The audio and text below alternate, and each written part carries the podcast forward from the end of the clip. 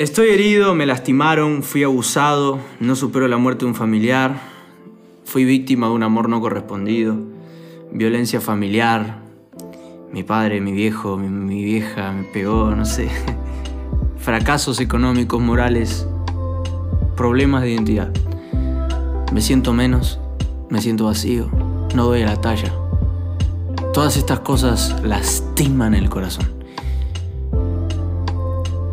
Bienvenidos a el segundo capítulo de esta temporada titulada Estoy de Palabras de Vida. Y en este segundo capítulo, con un título peculiar, eh, Estoy herido, estoy herida. Y creo que se me cruzan un montón de cosas cuando hablo de esto. Cada vez que me toca hablarlo, justamente eh, todo el mes de noviembre estuvimos hablando con los muchachos, en, los jóvenes, eh, estuvimos hablando sobre el corazón y tengo un montón de testimonios diciendo que, diciéndome que sanaron su corazón y todo lindo. Pero a la vez es como que este tema se toca muchísimo y siento que, que hablándolo eh, es como que es uno más. Pero cuando estaba pensando en si decirlo o no decirlo, si hablarlo o no hablarlo, es como que se me cruzó un pensamiento en la cabeza. No sé si ustedes vieron la pelea de Mike Tyson, no sé si la vieron ustedes, eh, de Mike Tyson contra Roy Jones. Eh, una pelea de dos tipos extraordinarios. Mike Tyson, digamos, el más conocido, eh, cinco o seis veces campeón mundial de peso pesado, un tipo que, que es un capo en el boxeo. Y la pelea se promocionó muchísimo, muchísima plata en todos lados. Y hasta nosotros en la, iglesia cuando estábamos en el servicio decíamos, uy, va a estar la pelea, qué bueno. Llegamos a mi casa y vimos la pelea y fue un, asco. un asco, ¿no, brother? un fracaso. un fracaso. Diez minutos, nada, malísima. Y eh, es como cuando yo estaba escribiendo en ese momento, toda esta semana estuve escribiendo esto y, me di cuenta que, este tema del corazón es como la pelea de Mike Tyson. Eh, se habla mucho, pero muchos no son sanados. Eh, eh, psicólogos hablan de esto, muchísimas personas, pastores, iglesias, sacándolo por ahí la iglesia en sí, muchísimas personas hablan del corazón. Entienden que el corazón es un elemento esencial para caminar bien en la vida, pero muchas personas hablan y muchas y, pero el 90% de las personas que escuchan no son sanadas. Eh, hay algo peculiar que a mí me, impacta en la Biblia, tan específica, siempre la Biblia. Dice en Proverbios 27 y 19. Como el agua refleja el rostro, así el corazón del hombre refleja al hombre. Voy a repetir eso porque seguramente pasó muy rápido. Con el agua refleja el rostro. Como el agua refleja el rostro, así el corazón del hombre refleja al hombre. Eh, cada vez que yo leo la Biblia, cada vez que veo la imagen más, más eh, importante de la Biblia que es Jesús, veo el, una coincidencia, una similitud. Veo que Jesús miró siempre el corazón. Cuando me acuerdo cuando encontraron a esa mujer encontrada en adulterio, cuando se expuso el adulterio. En ese tiempo se apedreaban a las personas que la encontraban en adulterio. La ley en sí decía que se tenía que apedrear a aquellas personas que estaban en adulterio y demás. Y Jesús casi heroicamente en un ambiente de hostilidad, en un ambiente de legalidad, en un ambiente de, religiosidad, todos a punto de empezar a lanzar sus piedras, a punto de decir uno, dos, tres, hasta casi disfrutando el, lanzamiento de piedras hacia una persona que fue fracasada en su matrimonio. Jesús entra heroicamente y dice, esperen, y lo único que él dice, y es algo que me asombra y cada vez que lo leo me emociono, dice, el que esté libre de pecado, tire la primera piedra. Y en ese momento toda esa sala y todo ese lugar se empezó a llenar de, de un ambiente de misericordia, de un ambiente de piedad, y todos empezaron a tirar sus piedras al piso diciendo, yo soy el más pecador. Pero no solamente quiero quedarme con esa imagen, de la gracia de la misericordia. Quiero quedarme con el pensamiento de Jesús ante una contradicción de, de la misma ley. O sea, Jesús iba contra la ley, Jesús iba contra lo establecido. Y me quiero quedar con esa imagen de Jesús, porque Jesús lo único que hizo fue mirar el corazón.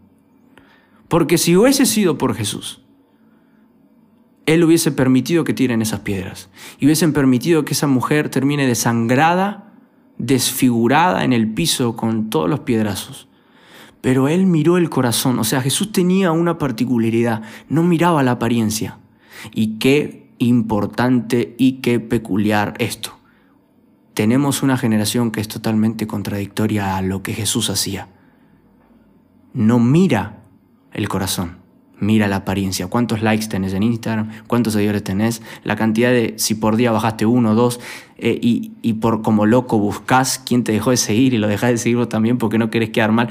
Es una, es una, una cantidad de jóvenes que están perdiendo el tiempo en solamente una apariencia que califican para invitar a una persona a predicar o califican para invitar a una persona un live solamente por la cantidad de likes o la cantidad de seguidores que tenga. Y se hacen pasar como seguidores de Jesús. Bueno, no quiero tocar ese tema. Pero eh, quiero quedarme solamente con eh, esta, esta, esta palabra de Proverbios 27 y 19. Como el agua refleja el rostro, así el corazón del hombre refleja al hombre. Me acuerdo una vez que fui a Tigre, eh, una vez fuimos a pasar el día a Tigre. Qué hermoso que es Tigre. Acá es una, es una ciudad eh, muy linda. Y papá, si estás escuchando esto, quiero ir a Tigre nuevamente. Eh, y, y, es hermoso Tigre. Fuimos a pasar el día y estábamos en el río, al lado del río, sentados, disfrutando el... Y el río tiene una peculiaridad que ya por defecto viene con el agua marrón, pero no es porque está sucia, sino porque el río es así. Y, y cuando yo escribía todo esto y cuando se me vino esta palabra me di cuenta y me di cuenta de esto, que cuando yo me miré al agua no me veía, eh, no me reflejaba porque el agua estaba sucia. Y cuando yo escribía todo esto me vino esa situación.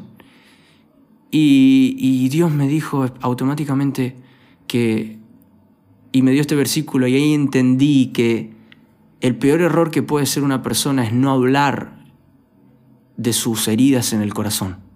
El peor error que puede hacer una persona es no exponerlo. ¿Por qué? ¿Por qué? Porque está tan sucio su corazón que ni siquiera puede reconocer sus errores. Es una parábola linda porque te da a entender que como está el agua, no te puedes ver, así está tu corazón y no puedes reconocer nada de lo que te está pasando. Y si me estás escuchando, necesitas hablarlo si tú todavía estás herido por ese abuso, estás herida por esa situación traumática, estás herida, necesitas decirlo, necesitas hablar, no te quedes callado. Y volvemos a lo mismo, como en el anterior capítulo, no sé si se acuerdan. Eh, David pecando con Betsabé, una mujer casada, dejándola embarazada, ya estando casada, aún así él estuvo con ella y mató al esposo de la mujer que estuvo a solas. Y estuvo un tiempo largo callado David. Y la Biblia dice en Salmos, y mis huesos eran protagonistas del silencio. En otra versión dice, y por mi silencio mis, mis huesos se envejecían. Y ahí entiendo que lo peor que puedes hacer si seguís herido es no hablarlo.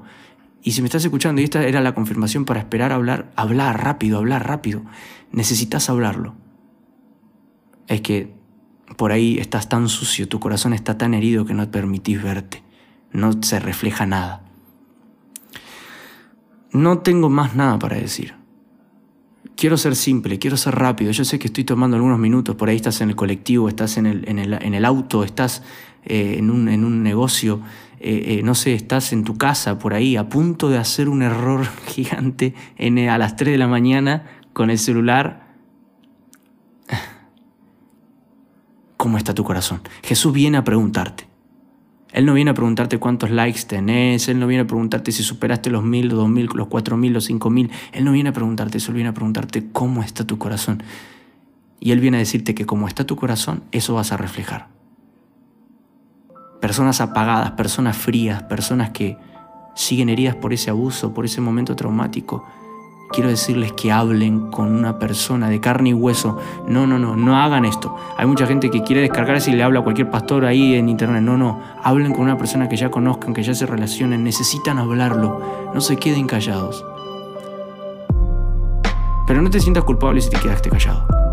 Es como consecuencia de, no verte en ese, en esa agua sucia que representa tu corazón. Como digo, no tengo más nada para decir, solamente preguntarte, ¿cómo está tu corazón? ¿Cómo está tu corazón? ¿Seguís herido por ese abuso, por esa pérdida del familiar, de tu tío, de tu tía, de tu abuelo, de tu prima? ¿Seguís herido por esa violencia de ver a tu viejo entrando drogado, alcoholizado, pegándole a tu mamá? ¿Seguís herido todavía? ¿Seguís herida todavía? Jesús viene a decirte, es necesario que sanes tu corazón. ¿Seguís herido por esa persona que solamente te quería por sexo? Que vos ya te ilusionaste con los perritos, con, con, el pastito, con la casa, con el auto. ¿Seguís ilusionada? ¿Seguís ilusionado? Con esa persona que te defraudó en un negocio y habló mal de vos por todos lados. Jesús viene y te dice, hey, sana tu corazón. Simplemente eso, muchachos. Nos vemos en el próximo capítulo. Gracias. Y recuerden que como está su corazón, está su vida.